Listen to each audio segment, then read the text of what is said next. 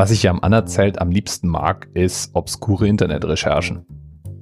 Und die führen mich in schöner Regelmäßigkeit an urbandictionary.com vorbei. Und Urban Dictionary ist ein Wörterbuch von jedem für jeden.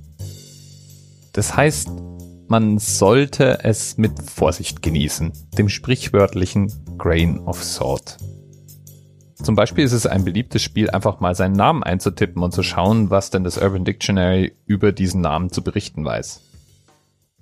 Wenn ich da zum Beispiel nach Dirk suche, dann ist der allererste Eintrag einer von mehreren A person who looks really great, a sort of prototype. Ja, 39 Definitionen gibt es für das Wort Dirk im Urban Dictionary. Und längst nicht alle sind besonders freundlich. Naja, egal. Auch meinen Nachnamen habe ich gefunden. Sehr zu meiner Überraschung, muss ich sagen. Naja, jedenfalls sind auch öfters Zahlen aufgeführt. Und natürlich gilt es auch für die 412. Die 412 ist einmal die Vorwahl von Pittsburgh und damit gibt's natürlich alle möglichen obskuren Referenzen darum. Aber viel spannender fand ich die 412 im Zusammenhang mit einem Kulthörspiel zu finden. Legend you are about to hear is true.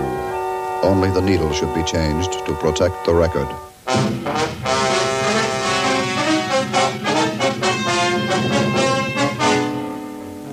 This is the countryside. My name is St. George. I'm a knight. Saturday, July 10th, 8.05 p.m. I was working out of the castle on the night watch when a call came in from the chief. A dragon had been devouring maidens. Homicide. My job. Slay him. Ja, das ist ein Hörspiel. Eine Hörsatire genau genommen, die auf Schallplatte verkauft wurde. Der Titel war St. George and the Dragonet. Und erzählt wird eine satirische Kriminalgeschichte. Der Stil ist ja ziemlich ikonisch. Das heißt, der Detektiv erzählt sozusagen als seine eigene Erzählstimme, was er gemacht hat.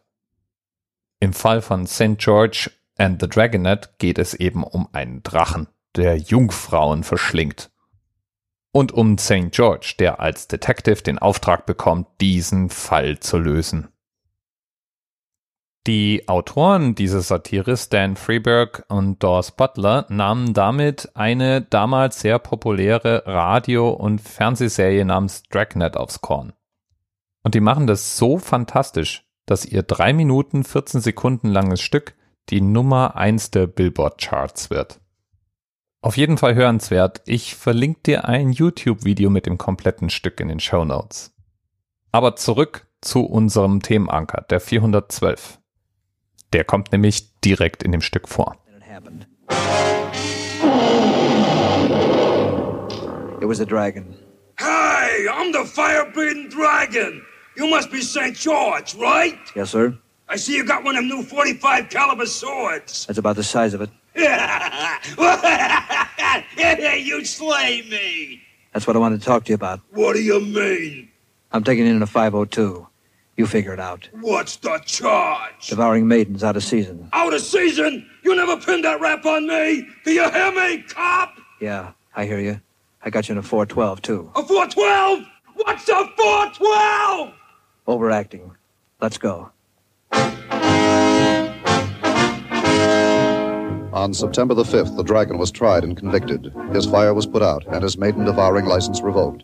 Maiden devouring out of season is punishable by a term of not less than 50 or more than 300 years. Bis bald. TMRS 10, 9, 8. The experience of 47 individual medical officers. was hier über die Geheimzahl der Illuminaten steht. Und die 23. Und die 5. Wieso die 5? Die 5 ist die Quersumme von der 23.